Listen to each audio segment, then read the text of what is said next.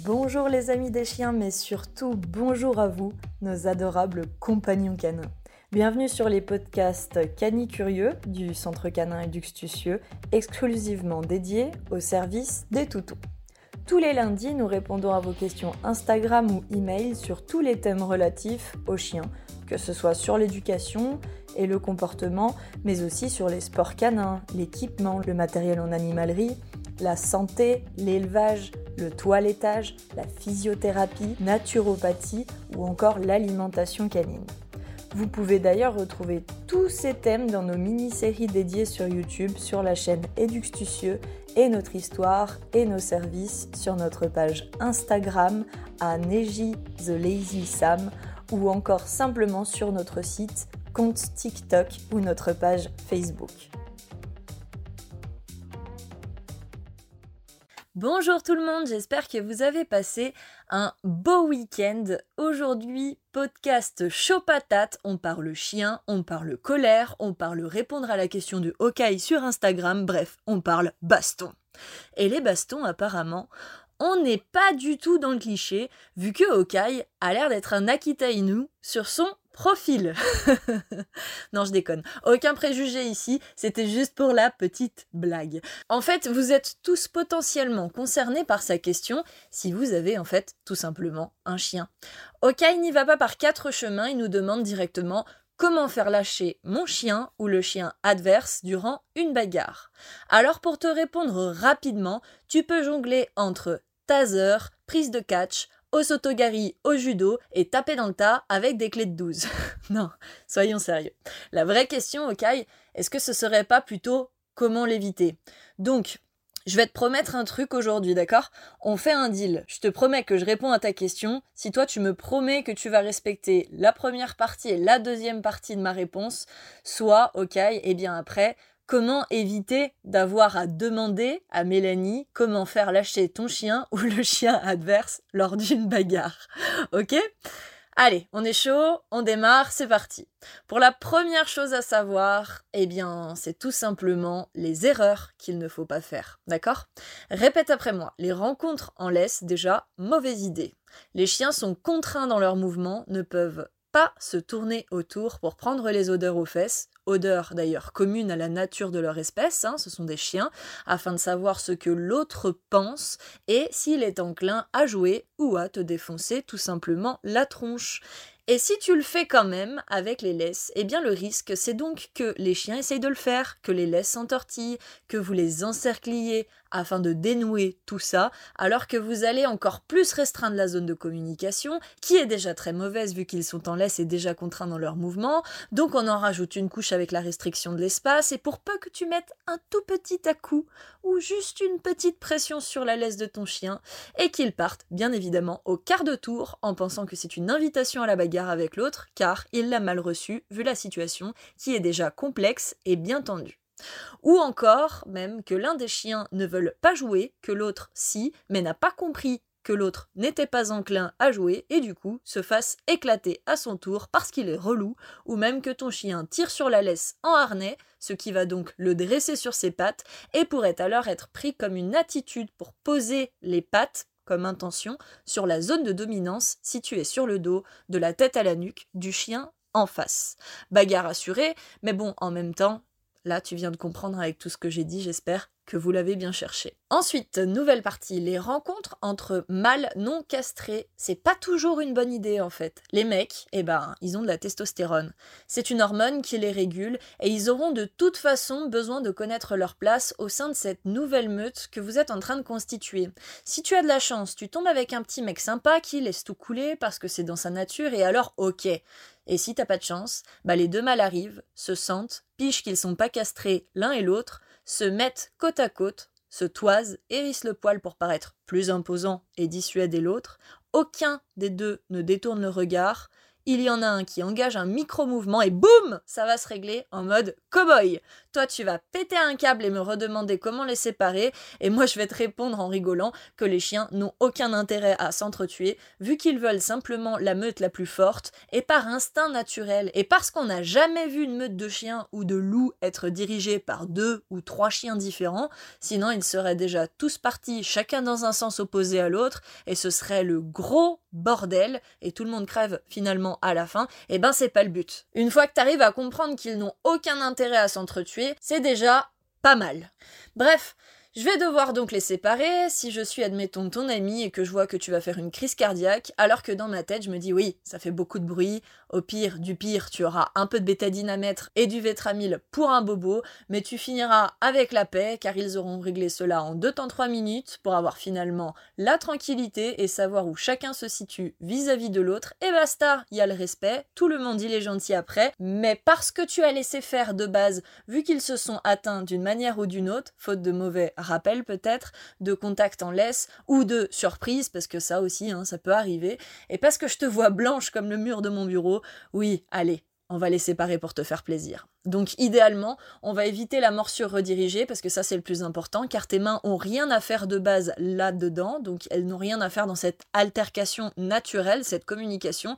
Et si tu mettais un bâton, ce serait d'ailleurs pareil, à ce moment-là, s'il t'attrape, ce n'est évidemment pas contre toi et c'est dans la fougue sans faire gaffe, sauf que s'il te morde de manière redirigée, cela s'appelle donc la morsure redirigée, eh bien bonjour les affaires vétérinaires puisque la morsure va être déclarée si tu as pas de chance bonjour les éducateurs qui vont te dire que non, ton chien n'est pas un chien agressif humain, et retourner passer ton évaluation si nécessaire. Bref, tu vois, c'est relou et c'est le chaos, quoi. On aurait bien pu s'éviter ça quand même. Donc oui, pour les séparer, au mieux, tu sais, vraiment au mieux. On a une bouteille d'eau ou un pet corrector, c'est de l'air comprimé, ou on fait péter une sirène de supporters de stade de foot pour faire un bon gros bruit, car la survie suite à la surprise passera avant la fin du conflit à régler social. Et oui, on asperge.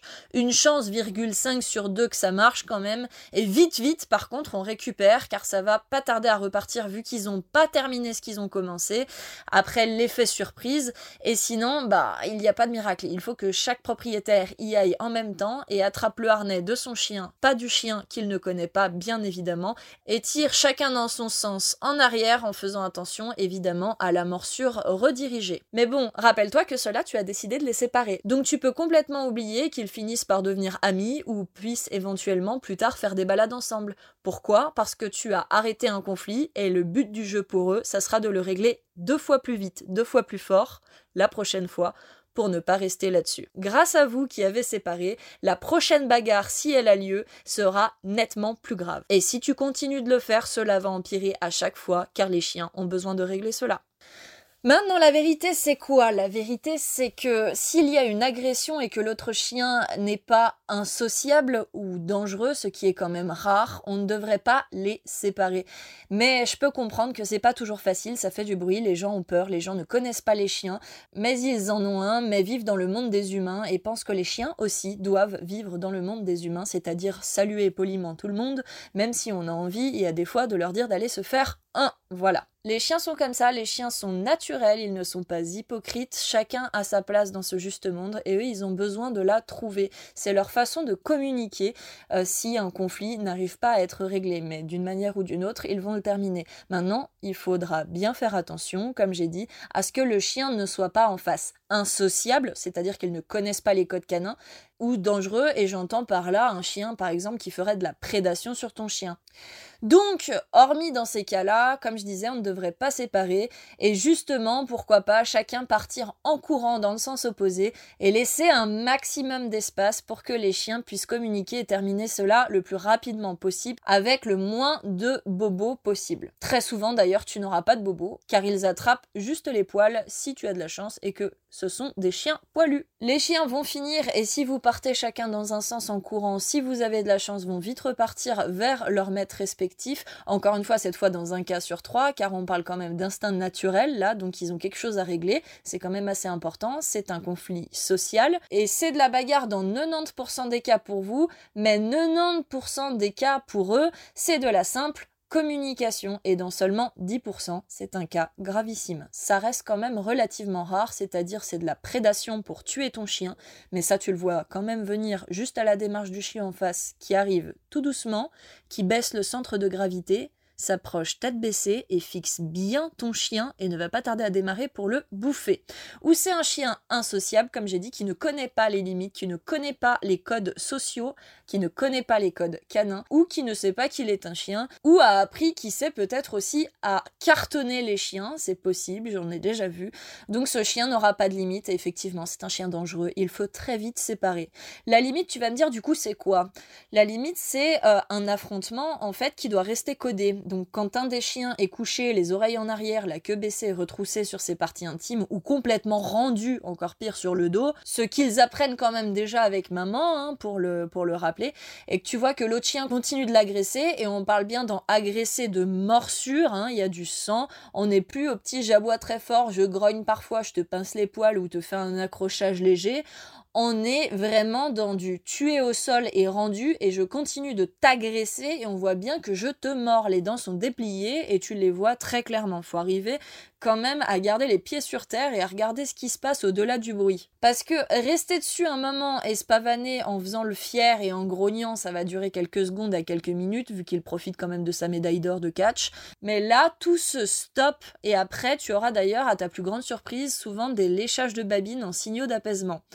Donc, hop, celui qui a gagné guide l'autre dans les directions, dans les mouvements, dans les séances de jeu plus tard, s'il y a, une fois que tout le monde est bien installé dans les échanges et propre sur la place qu'occupe chacun, et basta, c'est terminé. Par contre, comme je t'ai dit, si tu t'entêtes à les séparer, le combat va dégénérer chaque fois qu'ils vont se voir, puisqu'ils vont essayer de régler ça le plus vite possible et le plus fort possible avant que vous ne les sépariez pour les en empêcher. Donc, dans l'autre cas où on a dit qu'il fallait impérativement, et je répète impérativement séparer, si tel est le cas, et c'est extrêmement rare, eh bien c'est si le chien vient prédater ton chien pour le tuer, donc tu vois déjà la démarche comme on en a parlé, hein. ou si il y a une bagarre, un chien rendu, et que l'autre l'agresse encore sans s'arrêter et n'a pas les limites qu'il faut. Alors, il n'y a que deux solutions. La première, c'est de taper dans une zone bien précise de la poitrine avec ton pied, assez fort pour gagner quelques secondes où le chien va enfin déverrouiller sa prise. Et là, tu vas devoir agir très très vite, car il va revenir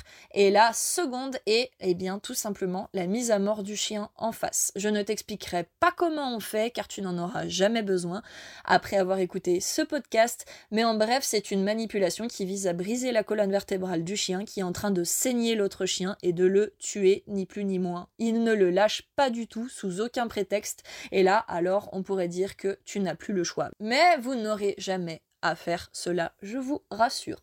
Mais bon, Allons sur des nouvelles plus réjouissantes. Tu sais désormais ce qu'il faut comprendre pour chaque situation, ce qu'il faut regarder et observer surtout, et ce dont il faut se méfier et agir en conséquence en fonction de chaque cas, en fonction du niveau de chacun.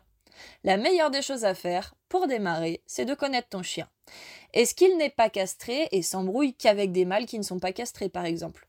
Bien, et bah, on a donc deux solutions. On castre chimiquement et on voit au bout de un mois, une fois que le taux de testostérone a bien baissé, si ça a aidé ou pas avant de prendre une décision définitive, ou on castre pas et on accepte donc la nature des chiens, la nature des communications en fonction des explications que j'ai données, et alors on se retrouvera pour faire d'autres balades régulières car après chaque chien connaîtra sa place ou on évitera eh bien tout simplement ce genre de contact entre mâles en le rappelant ou en l'attachant pour mettre les choses au carré, contrôler son chien. Si par contre c'est avec tout le monde, mal castré, mal pas castré, femelle, etc., ben là quand même on va travailler avec des chiens assistants d'éducateurs et pitié, on se resociabilise quand même un petit peu en s'insérant dans la vie sociale petit à petit dans des milieux ouverts, sécurisés et en mouvement. On marche, on court et on kiffe, mais on ne reste certainement pas les bras croisés dans les pieds ou en statique.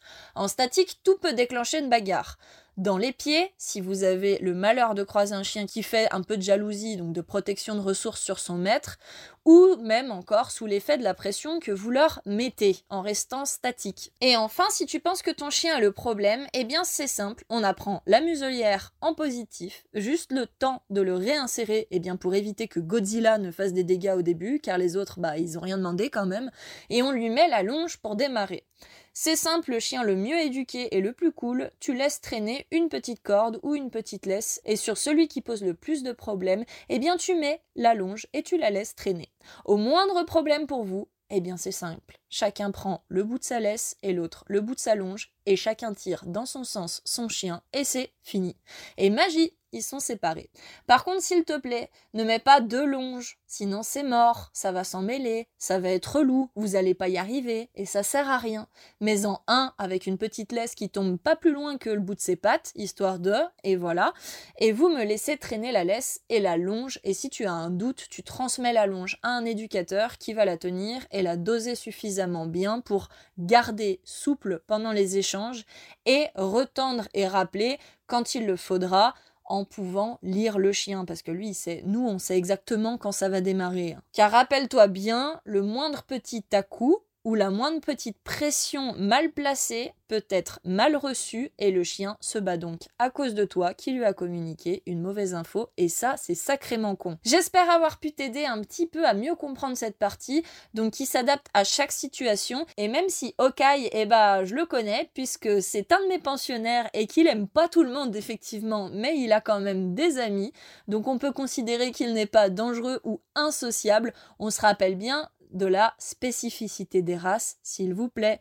Okai, c'est un Akita et les oreilles sont dressées, le poil un peu hérissé et la queue haute. Et cela peut envoyer de mauvais signaux aux visiteurs canins qui pensent qu'il veut la bagarre alors qu'ils ont rien demandé de base. Donc oui, c'est vrai, on peut dire que dans certains cas, les Akita Inu sont un peu plus enclins à réagir vivement si tout simplement à la base ils se faisaient éclater la tronche à chaque fois qu'ils croisaient des autres chiens autrefois à cause cela. Donc ils font de la prévention, donc les chiens peuvent être aussi mal associés. En tout cas, bisous au Kai, et je sais que tu trouveras la réponse à ta question, que je trouve très intéressante. Merci beaucoup pour tous, parmi tous les schémas d'exemple que nous avons vus et les solutions concrètes en fonction de chaque cas.